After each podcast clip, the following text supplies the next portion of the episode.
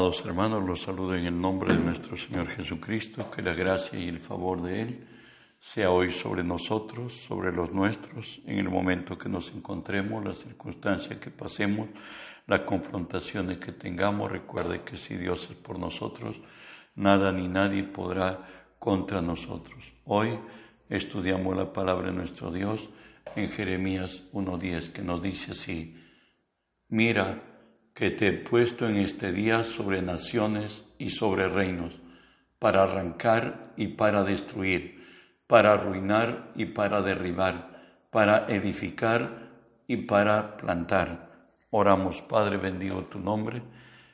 Te doy gracias, Señor, por el privilegio de estar delante de ti y ponerme por ti delante de tu pueblo. Por ello, Señor, te cedo mi voluntad, mis pensamientos, las palabras de mi boca, mis actitudes y acciones, las sujeto y las someto a ti, y tú que vives en mí, haz tu obra a través de mí. Por tu nombre, Jesús, toma autoridad sobre toda fuerza del reino del mal que se haya filtrado en este lugar o al lugar a donde esta señal alcance, Señor en tu nombre los ordeno que se aparten de nosotros, que huyan de nosotros, en el nombre de Jesús. Y en el nombre de Jesús, Dios Espíritu Santo, permíteme decirte, bienvenido Espíritu Santo. Hoy unge mis labios con tu poder, pon tus palabras en mi boca, unge los oídos de mis hermanos para que tu palabra se quede en nosotros. Háblanos, buen Dios, en el nombre de Jesús. Amén y amén. Hoy estudiamos continuamos estudiando la serie Replantear, replantearlo todo. Estamos estudiando acerca de libertad del alma. Hoy estudiaremos en ello libres de la soberbia. Escuche, ¿qué es la soberbia? En la rebeldía manifiesta, criticar desdeñosamente, ser ególatras, quienes cayeron en rebeldía no se sujetan a nadie, no dan cuenta a nadie, son ley para sí mismos. Ellos asumen lo que ellos quisieran ser, entre los cuales en la Biblia encontramos a Satanás, a Absalón, al fariseo que, que ya no iba al templo a orar a Dios, sino a decirle a Dios lo que Él es y bueno, Pedro mismo y también la iglesia de Tesalónica, de los tesalonicenses. El trato de Dios con los soberbios lo veremos ahora. 1 Pedro 5:5 nos dice, igualmente jóvenes, está sujeto a los ancianos y todos sumisos a otros, revestidos de humildad, porque Dios resiste a los soberbios y da gracia a los humildes. Santiago, el hermano del Señor, en Santiago 4 nos dice, pero Él da mayor gracia. Por esto dice, Dios resiste a los soberbios y da gracia a los humildes. Dios resiste a los soberbios y da gracia a los humildes. Escuche lo que dice el Salmo 147, 6. Jehová exalta a los humildes y humilla a los impíos hasta la tierra, y humilla a los impíos hasta la tierra. Deuteronomio 7, 9 y 10 nos dice así, conoce pues que Jehová tu Dios, que tu Jehová tu Dios es Dios, Dios fiel, que guarde el pacto y la misericordia a los que le aman y que guardan sus mandamientos hasta mil generaciones, y que dé el pago en persona al que le aborrece, destruyéndole, y no se demora con el que le odia, en persona le dará el pago. Primero hablaremos, Jehová exalta al humilde. Primera de Samuel 2, 8 y 9. Hoy recuerden, había había pasado un incidente y de pronto el, el profeta Natán va a visitarle a David y él se pone en acuerdo de que la razón de que David le llevó, le dice, ¿sabes qué? Yo vivo ahora en casa de cedro y la casa de y el arca del pacto de Jehová nuestro Dios están bajo cortinas. En otra yo deseo algo mejor para Dios. Dios me ha bendecido y para Él debe ser mucho mejor. El profeta le dice, lo que tu corazón diga hace, pero hoy Dios le manda al profeta Natán a decirle a David su propio pensamiento de Dios, por cierto.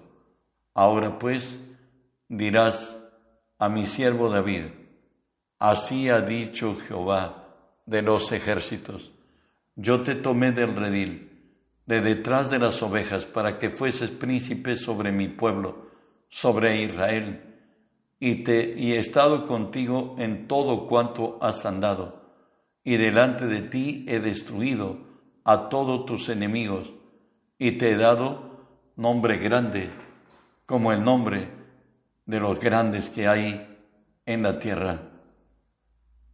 Es más, todavía Dios le dice, en los días cuando tus días sean cumplidos y duermas con tus padres, yo levantaré después de ti a uno de tu linaje, el cual procederá de tus entrañas, y te afirmaré y afirmaré su reino.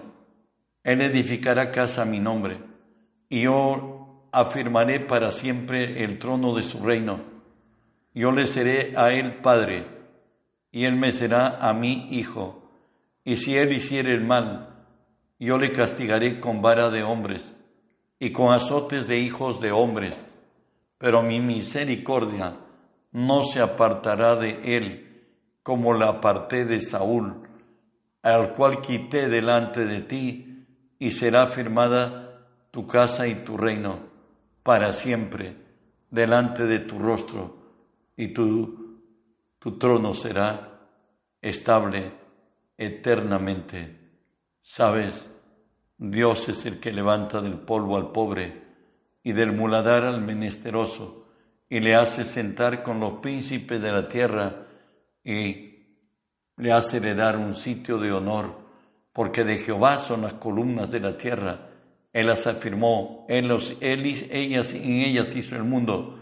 Él guarda los pies de sus santos. El que ha, sido hallado en gracia de Dios, por cierto, David, aún ni siquiera aprobado por su propio padre cuando fue convocada la familia de, de David para ungir al rey de Israel, no era considerado por su propio padre apto para ello, le mandó ese día pastorear ovejas y aún estando habiendo estado ahí en el campo con las ovejas y oliendo oveja y no haber, haber recibido los cuidados para, ese, para ocasión tan importante como bañarse, como perfumarse, como vestirlo mejor. A David lo ungieron. Alguien dijo, aún oliendo ovejas, pero Dios lo eligió. Dios levanta del polvo al pobre. ¿Sabe qué? Y humilla a los impíos hasta la tierra. Veremos en Daniel cuando él fue llamado frente a Nabucodonosor para tener una consulta. Y nos dice, esta es la interpretación, oh rey, y la sentencia del Altísimo, que ha venido sobre mi Señor el Rey, que te echarán entre los hombres, y con las bestias del campo será tu morada y con hierba del campo te apacentarán como a los bueyes, y con el rocío del cielo serás bañado, y siete tiempos pasarán sobre ti, hasta que conozcas que el Altísimo tiene dominio en el reino de los hombres, y que lo da al que quiere, y cuando la orden, y cuando a la orden de dejar en tierra la cepa de las raíces, del mismo árbol, significa que tu reino te quedará firme luego que reconozcas que, él, que el cielo gobierna. Continuamos leyendo Daniel 4. Todo esto vino sobre el rey Nabucodonosor al cabo de doce meses, paseando en el palacio real de Babilonia. Habló el rey y dijo, ¿no es esta la gran Babilonia que yo edifiqué para casa real con la fuerza de mi poder y para la gloria de mi majestad? Aún estaba la palabra en, la boca del rey cuando vino una voz del cielo, a ti se te dice, rey Nabucodonosor, el reino ha sido quitado de ti, y de entre los hombres te arrojarán, y con las bestias del campo serás, será tu habitación, y como a los bueyes te apacentarán, y siete años pasarán sobre ti, hasta que reconozcas que el Altísimo tiene dominio en el reino de los hombres, y que lo da a quien quiere. En la misma hora se cumplió la palabra sobre Nabucodonosor y fue echado de entre los hombres y comía hierba como los bueyes. Su cuerpo se mojaba con el rocío del cielo hasta que su pelo creció como plumas de águila y sus uñas como las de las aves. Dios castiga al soberbio, lo dice Job 18, del 14 al 18. Su confianza, por cierto, del soberbio, será arrancada de su tienda, y al rey de los espantos será conducido. En su tienda morará como si, como si no fuese suya. Piedra de azufre será esparcida sobre su morada. Abajo se secarán sus raíces, arriba serán cortadas sus ramas su memoria perecerá de la tierra y no tendrá nombre por las calles. De la luz será lanzado a las tinieblas y echado fuera del mundo. Marcos 14, 72 nos habla precisamente de lo acontecido en Pedro la noche que fuiste, entre comillas, fuiste Jesús fue juzgado y sentenciado. Y nos dice, y el gallo cantó la segunda vez. Entonces Pedro se acordó de las palabras que Jesús le había dicho. Antes que el gallo cante dos veces, me negarás tres veces. Y pensando en esto, lloraba. Jeremías 48 del 42 al 44 nos dice así, y Moab será destruido hasta dejar de ser pueblo, porque se engrandeció contra Jehová, miedo y arroyo y lazo contra él. Oh morador de, de Moab, dice Jehová, el que huyere del miedo caerá en el hoyo, y el que saliere del hoyo será preso en el lazo, porque yo traeré sobre Moab en el año de su castigo, dice Jehová. Dios también habló acerca de la iglesia de la Odisea, que en Macedonia tenían ellos lavaderos de oro, tenían fábrica de telas, también fabricaban el colirio, y les dice, sí, a los soberbios de Macedonia en la Odisea. Dice, pero tú dices que yo soy rico. Vuelvo a leer, pero porque tú dices yo soy rico y me he enriquecido y de ninguna cosa tengo necesidad y no sabes que tú eres un desventurado, miserable, pobre, ciego, y desnudo. Por tanto yo te aconsejo que de mí compres oro refinado en fuego, para que sea rico, y vestiduras blancas para vestirte, y que no se descubra la vergüenza de tu desnudez. Unge tus ojos con colirio para que veas. Aquí nos habla de alguien, el salmista, que confió en su grandeza económica, su firmeza frente a la sociedad y cuanto le conocían. Salmo 36 y 7 dice, en mi prosperidad dije yo, no seré jamás conmovido, porque tú, Jehová, con tu favor, me afirmaste como monte fuerte, escondiste tu rostro, fui turbado. Recuerde que nadie tiene el hombre, sino aquello que le ha sido dado de arriba. Y Jesús nos diría en Juan 15, 5, yo soy la vid, vosotros los pámpanos, el que en mí permanece y yo en él, éste lleva mucho fruto, porque separados de mí, nada podéis hacer. ¿Sabes? No hay quien detenga su mano y le diga, ¿qué haces? Daniel 4:35 lo dice así, todos los habitantes de la tierra son considerados como la nada, y Él hace, según su voluntad, en el ejército del cielo y en los habitantes de la tierra, y no hay quien detenga su mano y le diga, ¿qué haces? Bueno, Él es Dios. Hoy veremos la historia de el, el rey de Asiria, que ha enviado a, sus Rapsaces, a su comandante general, a desafiar a Israel.